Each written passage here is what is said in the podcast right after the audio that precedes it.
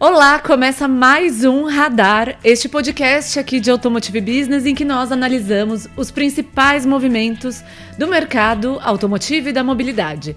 Eu sou Giovana Riato, editora-chefe da Automotive Business e estou aqui com Bruno de Oliveira, repórter. Bruno, tudo certo? Tudo bom, Giovana? Como vai? Manda um abraço a você, a quem está nos assistindo e ouvindo. Este é o segundo radar do ano, mas como é o meu primeiro, aproveito para mandar um feliz ano novo a todos. É isso aí, ainda dá tempo. Ainda né? dá tempo, estamos em janeiro. É, janeiro não acabou, feliz ano novo, pessoal. Seja bem-vindo, seja bem-vinda.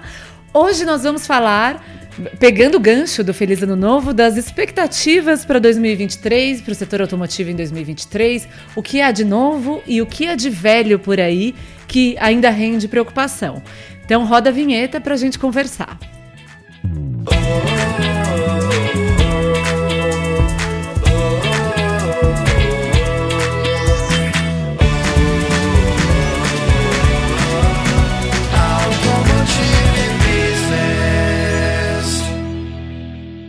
falando de 2023, o ano começou agitado e aí falando de Brasil, né? Não só de setor automotivo, tivemos movimentos importantes nesse comecinho de janeiro.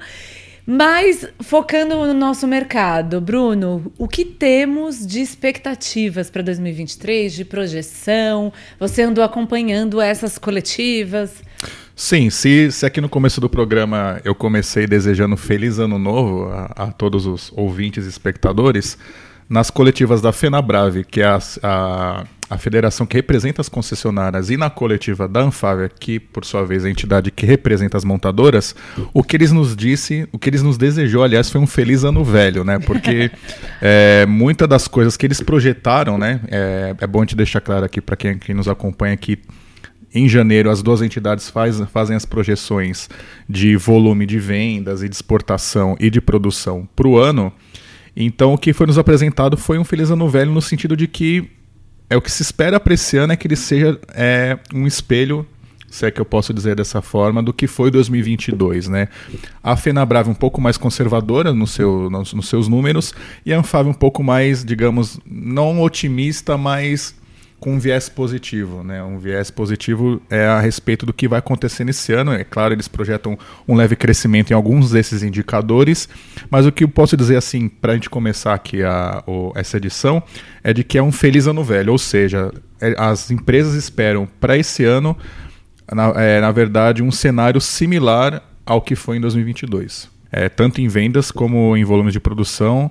Exportação, talvez nem tanto, porque exportação aí já é um outro fator que envolve a Argentina e todo mundo sabe é, como, como que está a situação. Já vinha de queda de volume mês a mês ano passado, os volumes de veículos exportados, veículos produzidos no Brasil exportados para lá. Mas em, em, termos de produção e vendas, é, é, tanto o setor de distribuição quanto as montadoras, eles esperam que o ano de 2023 seja similar em termos de volumes para é, na comparação com o ano passado. Sim, é curioso, né? Porque o ano passado, pela, as expectativas da Anfávia é de um crescimento, a expectativa é de um crescimento de mercado de 1% só, né? E isso dá mais ou menos 40 mil unidades a mais do que o ano passado. E o ano passado foi um ano que teve uma queda, terminou com menos 0,7% nas vendas. Então, no fundo, no fundo, vai ser uma certa compensação para voltar ao patamar de 2021, né? Sim, e isso aí é bom a gente deixar claro que são projeções é, que foram construídas em melhor cenário, ou seja, se não faltar peça, se não tiver uma grande greve, sei lá, algum fator novo, como o presidente da da FenaBrave falou, né? Se não acontecer nada de novo, se a Ucrânia não for bombardeada mais do que já foi, se não, não tiver uma outra onda de Covid que volte a, é, a prejudicar a produção, se nada disso acontecer, o resultado vai ser flat. E só que assim, né? A gente vive num mercado muito que tem muita oscilação, né? É, tem uma certa, um certo grau de, de, de imprevisibilidade. Tanto é que janeiro começou como começou, né? Com um evento importante em Brasília que, de alguma forma, tem lá os seus reflexos em humor de mercado, investidor e tal. Mas, assim, é... a Anfávia, a Anfávia espera que o mercado cresça um pouco mais, não muito do que foi o ano passado. a, a, a Anfávia nesse caso, né? A Fenabrave acha que, já mais conservador, já acha que vai ser 0 a 0 2023, se não acontecer nada. O que é muito difícil, como eu já falei, né? Então, assim, claro que são as primeiras projeções de ambas as entidades para o ano, eles costumam revisar isso é, nos próximos meses, mas a princípio é isso, né? Se não acontecer nada de novo, 2023 vai ser 2022. Sim. E é curioso, como você bem disse, logo em seguida da coletiva de imprensa que a Fenabrave falou isso, né? Que caso nada aconteça, no melhor cenário a gente anda de lado aí, né? Não acontece nada, o mercado não cresce, mas também não encolhe. E foi logo em seguida que aconteceram os ataques golpistas antidemocráticos em Brasília, né? Sim. E até na matéria que você fez a respeito, tinha essa observação. Então, é interessante como é sensível, porque de fato, em seguida, já teve esse acontecimento que pode ter dado ou não, né? Vamos acompanhar um abalo nas vendas nesse início de ano, gerado essa questão da, da confiança no mercado, a confiança no país. Isso é sempre muito sensível. Mas, enfim, vamos, vamos ver aí como as coisas se desenrolam. Sim, a, a cautela né, do, dos dois lados, tanto da distribuição quanto da, das montadoras que, que produzem os veículos, etc., é, a cautela ela é, ela é criada com base assim, olha, o quanto que a gente pode produzir ou vender se tudo der errado? Né? Então, ó, se tudo der errado, se continuar sem semicondutor, se continuar com linha parando porque está faltando outro componente, etc., a gente consegue reproduzir esses 2 milhões que foram, do, foram 2 milhões de veículos produzidos no ano passado, já num cenário que era diverso, com essas mesmas questões de problema de, de escassez de componente, etc. Então, se os problemas se repetirem esse ano, a gente consegue repetir a performance do ano passado. Então, daí, daí que temos essas projeções que são espelhadas no que foi ano passado. Agora, vamos falar também do que pode acontecer de positivo também para que se possa eventualmente aumentar os volumes tanto de vendas quanto de produção. O que a Anfávia é, passou para a gente foi o seguinte, que olha, a gente espera uma renovação de frota importante no campo da, dos, do, no, perdão, no segmento de segmento corporativo. Ou seja, as locadoras eventualmente podem demandar mais veículos esse ano. E aí a gente pega um retrospecto. As locadoras de veículos, é, um dos principais negócios, de, é, o principal negócio, digamos assim, das locadoras, pelo menos das grandes, né? Se a gente pegar e citar Movida, Localiza e Unidas, o grande negócio deles está baseado é, na, na, na, na, venda do ativo, né? Então eles compram um veículo da montadora em grande volume é, monetizam essa, esse, esse, ativo, ou seja, exploram financeiramente esse ativo ao longo de um curto espaço de tempo e vende ele na sequência por um bom preço de mercado e aí fecha uma conta importante. Né? Eles conseguem ganhar, é, conseguem fontes de receita em várias, várias frentes. Com a pandemia, ou seja, o Uber circulando menos, o 99 táxi circulando menos, as pessoas circulando menos, a demanda por veículos locados ela, ela caiu. Então o que aconteceu? Essas empresas elas acabaram ficando com esses carros que antes elas vendiam rápido em alguma garagem. Então, então o que aconteceu? Quando depois a situação começou a melhorar, o transporte começou a ficar menos restrito, com menos restrição, na verdade, as locadoras, bom, vamos utilizar, em vez de comprar novos carros, vamos pegar esses que a gente ficou mais tempo aqui e, e vamos tocar com, com eles, né? Isso foi acontecendo aí no finalzinho da, da, da, da pandemia, né? Agora que está acontecendo? Esses carros já estão, já estão é, velhos para o modelo de negócio das locadoras. Então, eles vão começar, segundo as montadoras, a, a ir compras. Então, esse volume que é esperado, que são mais ou menos 550 mil veículos, pode ser um. pode turbinar essa projeção eventualmente. Né? Pode ser que daqui três meses, quatro, cinco meses, as montadoras virem na próxima coletiva e falem: olha, a gente projetava aí 2 milhão, milhões e 100 mil veículos de produção para o ano. Pode ser que pode chegar aí vai a 2.300, 2.400. Então, assim, esse é um dos fatores que, que motivam as, as empresas a, a aumentar um pouco mais essa projeção ao longo do ano. Sim, perfeito. Vale dizer, né, citar que entre as expectativas, mercado é isso, andar de lado, É, produção é um crescimento de 4% em relação ao ano passado e uma, a maior, a expectativa mais positiva está nas exportações, que é um crescimento de 22% para 2023. É, apesar da, de tudo na Argentina, né? Vamos ver como é que vai ser, como é que vai acontecer isso, né? Porque se falava muito no passado do Brasil tentar diminuir a dependência que tem do, do seu principal parceiro aqui na região, que é a Argentina, justamente para mitigar os, os riscos que o próprio mercado argentino oferece, né? Ou seja, se o mercado argentino não vai bem, as exportações brasileiras também não vão. Então, houve todo um trabalho aí de se buscar novos mercados e não se conseguiu achar ainda um grande mercado que eventualmente poderia proporcionar os volumes que a Argentina é, proporciona para as montadoras instaladas no Brasil. Né? Agora tem uma outra questão que acho que é importante a gente comentar aqui também, é, trazendo um pouco para pra, as vendas. Né? Se por um lado as montadoras esperam vender mais para clientes corporativos, por outro lado existe uma, uma luz de alerta amarela gigante acesa com relação às vendas para as pessoas físicas, né? Tanto Nossa, a... esse é um ponto sensível. Pois é, tanto a Anfávia, né, que representa as montadoras, quanto a Fenabrave, eles foram uníssonos com, uníssono com relação à a, a falta de crédito. Na verdade, é o crédito restrito, né, que, que restringe o, o, o consumidor tem enfrenta hoje uma restrição muito grande das instituições financeiras para contrair um crédito e financiar um veículo, né?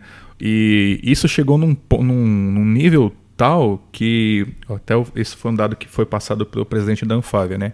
Que se antes é, de, 100, de cada 100 veículos vendidos, é, 70 eram financiados, hoje isso se inverteu. 30 são financiados e 70 são comprados à vista. Né? Então aí você já imagina é, pegando o extrato social da, da população brasileira quem consegue comprar um veículo à vista, é claro, né, colocando um veículo como moeda de troca, etc. Mas mesmo assim, né, uma compra à vista, você percebe que o que é que mensagem isso, isso, isso pelo menos passa para mim, né, de que está se vendendo menos para públicos que podem pagar mais, né? Ou seja, né, tá alta, talvez veículos acima de 100 mil são os veículos que estão sendo vendidos hoje, né, para um público que consegue pagar à vista. Então acho Sim. que assim tem essa questão do crédito que é um sinal de, de alerta porque assim se você como é que você vai projetar é, mais vendas sendo que o consumidor médio ele não consegue acessar o crédito para financiar esse veículo. Então é isso que preocupa, né? Sim, completamente. É curioso porque o mercado passa por esse momento, né? Durante a pandemia teve esse certo reforço, né, de que as famílias é, mais classe média, classe média alta, acabaram que uma parte da renda que seria gasta saindo, comendo fora, viajando para o exterior, é, eventualmente foi direcionada à troca do carro, à compra de um novo carro, né? E aí teve até uma maior capacidade das famílias de investirem desse recorte, né, de famílias mais endinheiradas de fazer um investimento em um carro novo. E isso começa a mudar, um porque o cenário pandêmico mudou, né? As pessoas voltaram a sair, voltaram a viajar, passaram a pensar em gastar com outras coisas, a voltar a gastar com outras coisas. E por outro lado, tem uma parcela enorme da população que não tinha condições de comprar um carro de alto custo e ficaram represadas nessa dependência de crédito e tudo mais. Então acho que a demanda começa a preocupar, né? Porque sem dúvida as montadoras precisam ir atrás daquele cliente que não tem capacidade de investir à vista. E também tem um outro ponto a ser levantado aí, que é até um esforço das montadoras. Nós temos o cenário de semicondutores, né? Que a, essa crise de certa forma persiste em menor grau, né? Sim, sim, menor grau. Já melhorando, mas de alguma forma esse gargalo permanece aí. O planejamento de produção é, continua sendo algo sensível para as montadoras, mas tem empresas, e isso até nas conversas com o pessoal da Fenabrave, que é das concessionárias e tudo mais, tem algumas empresas que vêm represando esse escoamento, segurando a produção para manter os preços elevados, né? Então, para continuar vendendo os carros mais completos, com maior valor agregado, conseguir segurar preço, manter essa condição de oferta e demanda, as filas longas e tudo mais. E, e, segurar preço. E tudo isso é, vira, uma, de certa forma, uma panela de pressão, né? Ah, sem dúvida. Se você, de alguma forma, perde volume, você tem que compensar essa perda por algum lado. E o que a gente tem visto, é como você mencionou, é a elevação da tarifa. E é, é, é curioso que você perceber, principalmente nos balanços das montadoras, balanços que fazem a medição, fazem a que é, fazem a, o, apresentam os dados financeiros da montadora no acumulado do ano, a maior, uma boa parte, vai, digamos, não vou colocar a maioria porque eu não consegui ver todos, mas boa parte é, é, reportou aumento de receita. Estou falando que lucraram, tá? E nem que foram para o prejuízo. Mas houve um aumento de receita na mesma, da mesma forma que, na, na, mesma proporção que houve uma queda de volume de vendas. Sim. Então, ou, ou seja, né, você conseguiu aumentar seu faturamento vendendo menos. E isso dá para fazer isso você aumentando o preço do carro, né? Sim, sim. É, é interessante isso, né? Ver como as, as empresas estão se posicionando. Até no fim do ano, o último balanço que a gente fez sobre preço do carro é que no ano passado é, 2021 foi um ano de, dos últimos anos de maior aumento de preço, né? Muito acima da inflação. Mas o ano passado uh, foi um pouco menos que 2021, mas ainda assim um aumento de preço de é, um percentual de dois dígitos, né? E aí, num contexto que a gente olha, o contexto econômico do país, que a gente tem essa pressão de renda das famílias e tudo mais, realmente essa conta em algum momento não vai fechar. E aí a gente chega nesse ponto que você disse, que é um, uma preocupação clara das, da Anfávia por oferta de crédito. Ah, sem dúvida, né? E se a gente pegar, por exemplo, teve uma. É, especificamente falando do Brasil agora, né? A gente viu que teve uma, uma oferta menor de veículos nos últimos anos, né? Enfim, as montadoras tiveram seus problemas aí com chips, etc. E linha parada, aquilo tudo que a gente viu e relatou na cobertura para Automotive Business. E o, o, volume de carros no ponto de venda ficou menor. E aí é lei de mercado, né? Menor oferta, o preço sobe. Né? A procura estava tá, grande, né? Muita gente que queria trocar de carro não estava conseguindo porque não tinha carro. Então o preço dispara. Só que daí vem outras questões também, né? A, o próprio o preço do insumo aumentou também, o do aço aumentou, dos plásticos aumentaram, do próprio semicondutor também aumentou, então isso acabou refletindo no, no preço do, do, dos veículos, né? Agora, 2023, né, começando agora, é, com, assim, com o reporte das montadoras de que o cenário, pelo menos em semicondutores, vai ser um pouco mais tranquilo, com relatos de concessionários falando que, olha, agora o, o, o fluxo de, de veículos da montadora para as concessionárias está melhorando, será que o preço do carro vai melhorar de alguma forma também para baixo? Isso que eu digo, né? Porque assim, a gente vai para a coletiva da FenaBrava e da Anfávia, eles falam, olha, é, a nossa preocupação hoje não é a oferta de veículos, é a demanda. Por quê? Porque o crédito está restrito, juros está alto, a renda do brasileiro caiu, então está mais difícil comprar um carro zero quilômetro no país. Só que tem o um preço também, né? Então será que assim, talvez as montadoras e, a, e, as concessionárias não tenham condições de forma ativa de chegar e controlar a taxa de juro e, enfim, de, de mexer nesse, nesse campo macroeconômico, é, né? Mas elas podem mexer na tabela. Será que isso vai ser feito? É, uma, é algo que eu gostaria de ver esse ano acontecer. Nossa, é um sonho. Sonho meu. Sonho meu, é, sonho meu. Bom, se você quer vender mais, abaixa o preço, mas Sim. será que vai ser possível por, por questões de custo produtivo, etc? E por questões daquilo que você falou, aquele balanço que veio bonitão, com menor volume de vendas, mas receitas maiores, eventualmente margens melhor, melhores, né? Aqui, só para trazer o dado certinho, a Bright Consulting, que é super parceira nossa e costuma fazer levantamentos de preço, em dezembro nós encomendamos lá um levantamento deles.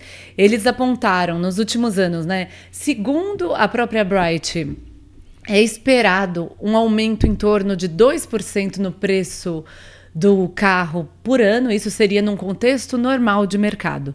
Em 2021, o aumento foi de 26%, e nós estamos falando de aumento real, é, descontando a inflação. Um aumento realmente vertiginoso. Em 2022, esse aumento foi de quase 17%. Então, ainda assim, uma elevação muito grande. E a própria Bright, eles costumam, né, o Paulo Cardamone, que é diretor lá da consultoria, costuma dizer que preço é aquela coisa que anda para frente, né?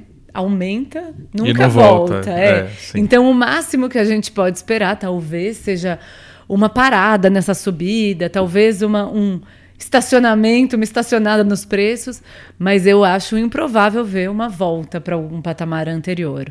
É, é, é, até uma máxima né, do, do, do setor automotivo, pelo menos nos, nos, meios onde circulamos, né, de que o preço ao longo da história só cresceu, só subiu e não, e não regrediu, né, em momentos de, de aumento. Né. É, por outro lado, tem o mercado de seminovos, né? E Sim enfim, a gente precisa ver também se o preço do seminovo vai diminuir, porque eventualmente acaba virando uma saída para o consumidor, né? Bom, se, se comprar um zero quilômetro é algo que não é possível hoje para mim, é, porque minha renda caiu, porque eu vou no banco e o banco não aprova a minha ficha, então eu vou para o mercado de seminovos, né? Acho Sim. que é bom a gente ficar atento e acompanhar ao longo do ano como é que vai se comportar. Muito bom. Vou, vou pôr um ponto final na nossa, no nosso devaneio aí, que a gente está aprofundando muito para esse lado. E voltar aqui para o nosso foco principal da pauta de hoje, que é o ano que esperar de 2023. Gostaria de trazer aqui um pouco a pauta política. Porque, afinal, temos uma mudança de governo e muitas movimentações nesse sentido. Bruno, o que, o que você traz? O que trazes? Vamos lá, tentando mais uma vez fazer o exercício de, de futurologia, né? Não, Sim. É, brincadeiras à parte, acho que o grande, o grande acontecimento é, ligado ao campo político nesse é, este ano, né, foi a volta do Midic, né? Acho que é, é o grande assunto do momento, né? O MIDIC, Ministério do Desenvolvimento, para quem não, não pegou não essa parte. Isso, para quem não era nascido. Para quem é né? é jovem, né? Isso, o MIDIC é o Ministério do Desenvolvimento, Indústria, Comércio e Serviços, que foi extinto né, na, em 2019, né, na, na última gestão do governo federal, e que agora volta para a alegria da indústria, né? Que nos últimos quatro anos não foram poucas as vezes em que algum interlocutor aí ligado a, a, as montadoras falou que o, o setor perdeu a interlocução com, com Brasília, que as pautas ligadas às montadoras não avançavam porque é, o assunto se perdia ali é, nos corredores do, do, do, Planalto, porque é, eventualmente não tinha. É claro que o, Ministério, o MIDIC tinha sido absorvido pelo Ministério da Fazenda, né? Ministério da Economia, se eu não me engano. Né? É, Ministério, Ministério da, Economia. da, Economia. O Superministério. Superministério. Né? Mas aí é, são tantos os assuntos que alguns setores estratégicos, como é o caso do automotivo, acabavam perdendo um pouco, entre aspas, a importância lá dentro. Né? Então, a volta do MIDIC, que era um pleito da indústria, se tornou realidade agora na virada do ano. Né? Sim. Acho que esse é o principal assunto do momento, assim, ligado a, a, ao poder público, né? enfim, à capital do país. Exato. E aí vale destacar que esse ministério volta sob o comando do vice-presidente geral do Alckmin e é, nos bastidores, de fato, e até publicamente, a indústria tem celebrado bastante e talvez uma série de agendas e de demandas comecem a caminhar de outra maneira, ou ao menos a, a indústria ter uma porta mais fácil de encontrar aberta lá no, É, na verdade, agora tem uma porta para bater, né? Porque quando, quando a, a, indústria vira e fala, olha, a gente não tem interlocução mais com a presidência da República, com o poder público em Brasília, significa que não tem nenhuma, não perdeu a representatividade, né? E agora com a volta do, do MIDIC, é, é, esse canal ele volta a ser estabelecido, né, entre a indústria e Brasília. E na figura do Geraldo Alckmin, que é uma que é uma, uma personalidade bem vista, vou colocar dessa forma, pelo, pelo meio, entre as montadoras, acho que é, foi algo que foi bem recebido por todos, a nomeação dele, além, claro, né, da volta da, do Ministério.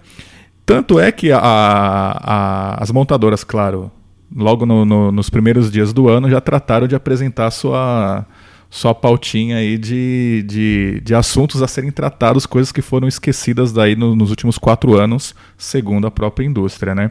E dentre essa, essa, essa, esses assuntos que formam a pauta, são, se não me engano, são 12 itens, o principal apontado pela Anfávia foi justamente a falta de crédito no mercado, ou seja, as montadoras mais uma vez falam que tem um parque industrial instalado no Brasil para produzir mais de 4 milhões de veículos, o mercado hoje ele oferece 2 milhões de veículos, ou seja, 50 seria vai, basicamente 50% de ociosidade, e é preciso, portanto, vender mais para justificar essa capacidade toda. Então, o item número um, obviamente, dessa pauta que as montadoras apresentaram para o MIDIC, já apresentaram, inclusive, né? O Márcio de Lima Leite, o presidente da Anfávia, falou para a gente na coletiva que já houve uma, uma aproximação do setor com o Ministério, houve um jantar em Brasília, etc. e tal, e que é o item número um é a, é a volta do crédito acessível para o consumidor, eventualmente você animar a comprar um veículo zero quilômetro e comprando um veículo zero quilômetro, né, na lógica da Anfávia, vai aumentar a, o uso né, da, da capacidade produtiva das fábricas, enfim, e e justificar o investimento feito, né? Que é, que é a grande preocupação deles. E o, o, argumento deles também é esse: olha, a gente investiu, construiu um monte de fábrica no Brasil para usar metade da capacidade. Então, na ótica deles, se o crédito melhorar, vai se vender mais e vai se produzir mais. Sim, e também ouvi de algumas fontes é, esse olhar de que a gestão Lula, até pela bagagem do próprio presidente, tem um foco muito grande em industrialização, né?